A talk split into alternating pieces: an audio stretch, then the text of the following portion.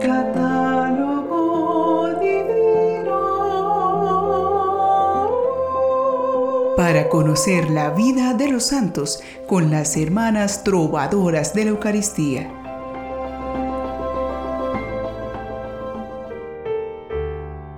Un fraterno saludo en Jesucristo de paz y alegría para todos. Retomemos nuestro compartir celestial después de esta semana mayor que tanta riqueza espiritual nos ha dejado. Sigamos construyendo una vida de santidad en el ser, fieles en lo poco que enfrentamos cada día. No son la gran cantidad de cosas que hacemos lo que nos santifica, sino la conciencia y el amor con que actuamos. Por ello, los santos se esmeraron en ser fieles en lo pequeño, para que su perseverancia en el bien llegara a la eternidad. Sigamos el ejemplo de los fieles seguidores de Cristo, especialmente de aquellos que la Iglesia recuerda en este día 10 de abril. Algunos de ellos son San Antonio Vallesio, religioso y mártir, San Apolonio, mártir, San Beda el joven, monje, San Fulberto de Chartres, obispo, San Macario de Armenia, peregrino, Santa Magdalena de Canosa, virgen, San Paladio de Auxerre, obispo, San Terencio y compañeros mártires de Cartago, Beato Bonifacio Zukowski, presbítero y mártir, Beato Antonio Neirot de Rivoli, presbítero y mártir.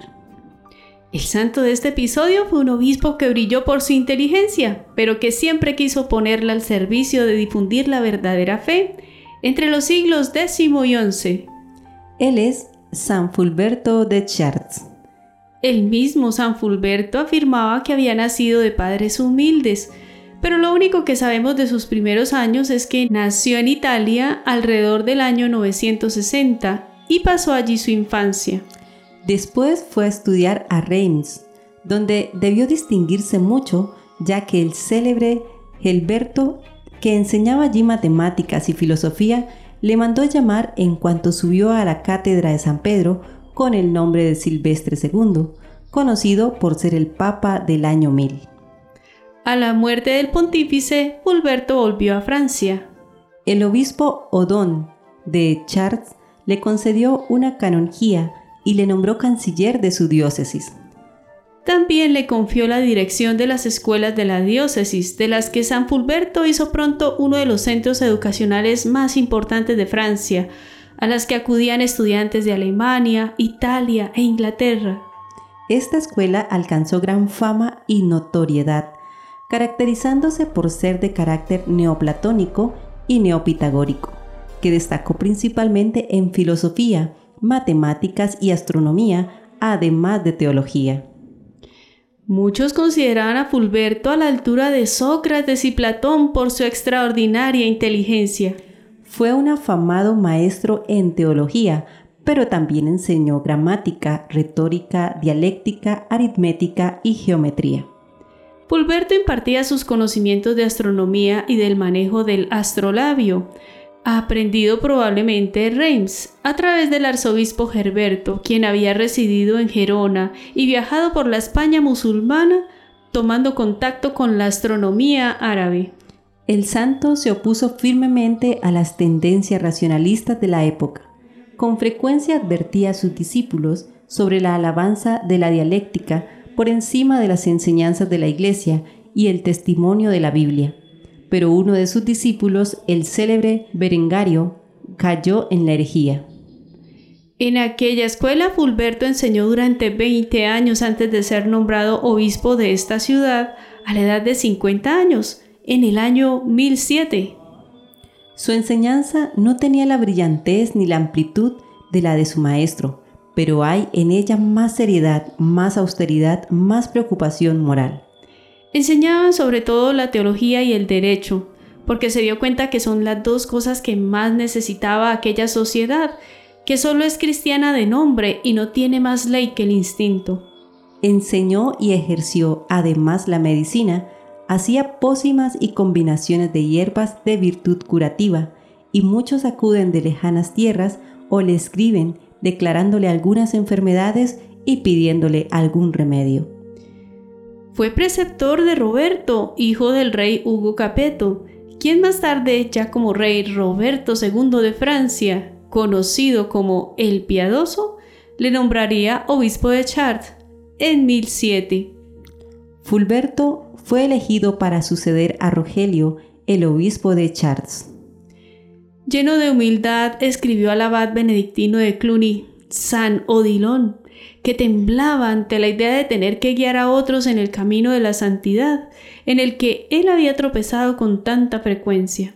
El abad le dio un gran consejo, trayéndole paz de parte de Dios y aunque se sentía incapaz, Fulberto tuvo que aceptar el cargo. Fulberto impulsó la reforma de Cluny en su sede, haciendo que varios de los monasterios de su territorio asumieran la regla benedictina y las costumbres cluniaenses. La influencia de Fulberto era inmensa. Sin dejar de dirigir las escuelas, se convirtió en el consejero principal de los jefes espirituales y temporales de Francia. Sin embargo, el santo se creyó hasta su muerte inepto para desempeñar el alto cargo que ocupaba. Se llamaba a sí mismo el pequeño obispo de una gran iglesia. Los asuntos administrativos no le impedían cumplir con sus deberes pastorales. Predicaba regularmente en su catedral y luchó mucho por propagar la instrucción en su jurisdicción. Es la salud de las almas lo que le preocupaba, buscar la paz, el orden, la justicia. Viviendo en un tiempo de rebeldías, de odios, de guerras feudales, Fulberto intervino con todo el prestigio de su virtud y su sabiduría. Ante las consultas, Fulberto contestaba siempre en cartas rápidas, concisas, que con noble elegancia revelaban al hombre austero y misericordioso a la vez, al mantenedor de la disciplina, al espíritu conocedor de las normas y leyes y al brazo que sabe imponerlas. La catedral de Chartres se incendió poco después de la consagración de Fulberto, quien la reconstruyó con tal magnificencia que, hasta la fecha, es una de las glorias de la cristiandad. En esa obra le ayudaron los más diferentes personajes, entre otros el rey Canuto de Inglaterra, quien contribuyó con una generosa donación. San Fulberto profesaba especial devoción a la Santísima Virgen, en cuyo honor compuso varios himnos. Cuando se inauguró la hermosa catedral, el santo determinó que se celebrase en ella y en toda su diócesis la fiesta de la Natividad de Nuestra Señora, que se había introducido recientemente.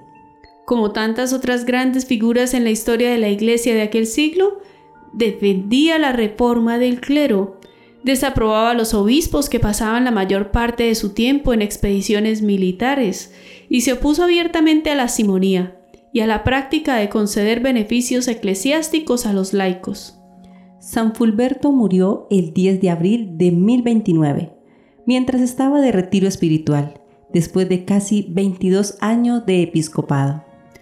La producción literaria de Fulberto duró 40 años e incluye 140 epístolas, dos tratados, 27 himnos y partes del oficio eclesiástico.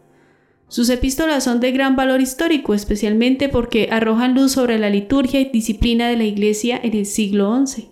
También nueve sermones, una colección de los pasajes de la Biblia que se refieren a la Santísima Trinidad, a la Encarnación y a la Eucaristía. San Fulberto fue un gran defensor de la fe por medio de la adecuada enseñanza de los fieles. Oremos con esta plegaria de San Pablo VI pidiendo en abundancia el don de la fe. Señor, haz que mi fe sea humilde y no presuma de fundarse sobre la experiencia de mi pensamiento y de mi sentimiento, sino que se rinda al testimonio del Espíritu Santo y no tenga otra garantía mejor que la docilidad a la autoridad del magisterio de la Santa Iglesia. Amén. En una época en la cual existían muchos temores acerca del esperado fin del mundo del año 1000, Fulberto, a través de su labor académica, impulsaba más bien a un pensamiento positivo en pro del progreso y la restauración de la sociedad usando más el saber que las armas.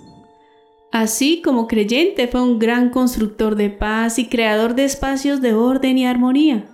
Por otro lado, como científico, quiso inspirar a su generación a abrir su mentalidad a anteponer la justicia y el respeto con una actitud reflexiva, técnica y humanizadora. Es posible que muchos errores en la fidelidad de nuestra fe surjan por una incomprensión o falta de conocimiento de ella. La sabiduría de Dios ilumina el conocimiento humano para ayudarnos a usar la creatividad para beneficio de la sociedad y cuidando la casa común.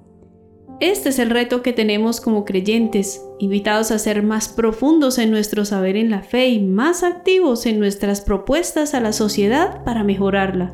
Tener piedad no riñe con ser reflexivo ni con ser emprendedor. Más bien la razón nos ayuda a plasmar más efectivamente los anhelos que se guardan en el corazón y que inspira el espíritu. San Fulberto de Chartres ruega por nosotros.